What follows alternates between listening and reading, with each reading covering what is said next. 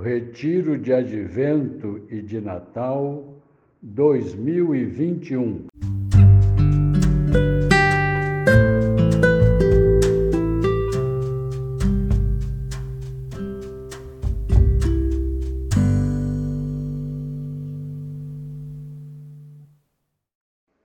Dia 29 de dezembro, quarta-feira, quinto dia da oitava de Natal luz para iluminar as nações e para a glória de teu povo, Israel.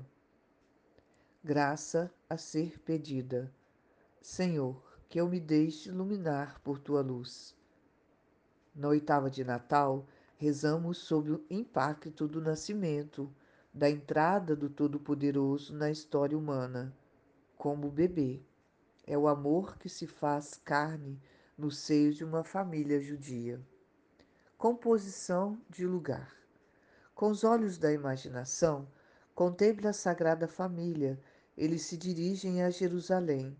Como é o caminho? Preste atenção em cada um, o que fazem, como se relacionam, conversam, estão calados? Procure perceber quais os sentimentos, pensamentos passam em seus corações. Vão ao templo para cumprir um preceito da lei são judeus tementes a Deus, cumpridores da lei. Palavra que se repete quatro vezes nesse texto bíblico. Trata-se de uma obrigação, algo imposto de fora ou um desejo interior, uma alegria ir apresentar seu filho a Deus. Agora no templo, observe Simeão, tão amigo do Senhor, homem justo, piedoso, aguardando a salvação não apenas dele, mas de todo Israel.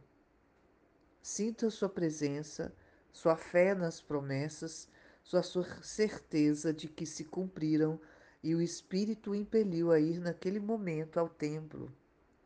Traga à memória os momentos de sua história em que sentiu a ação do Espírito Santo, que confirma o amor de Deus por você, a suavidade de seu sopro que aquece o coração, anima, aconselha, fortalece, consola.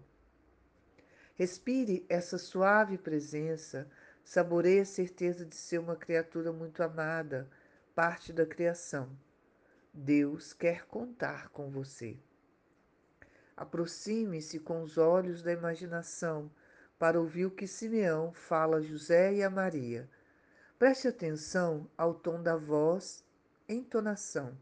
Procure perceber o que se passa nos corações, os sentimentos, os pensamentos de cada um deles.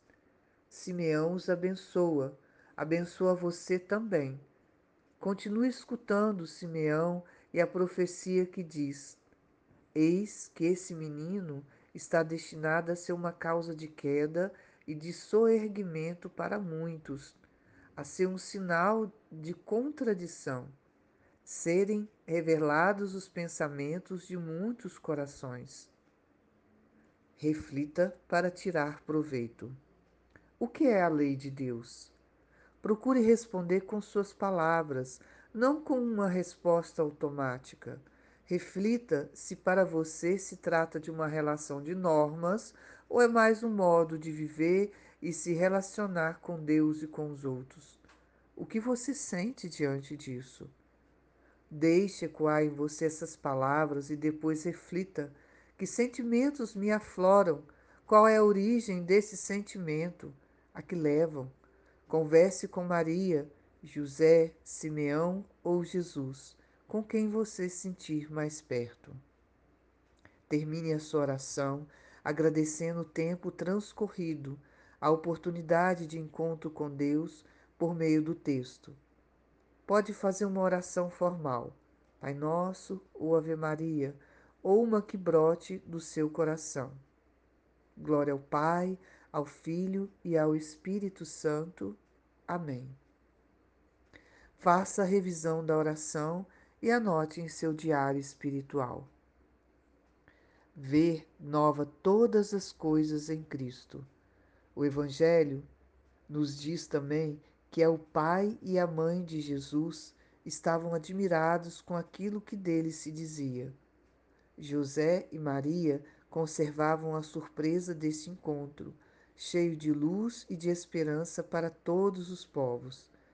E também nós, como cristãos e como pessoas consagradas, somos guardiões da surpresa, um enlevo que deve ser sempre renovado.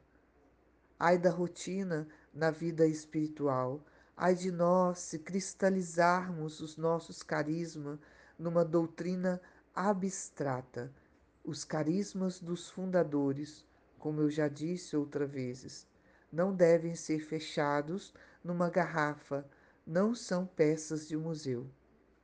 Papa Francisco, homilia de fevereiro de 2016. Tenham todos uma boa oração.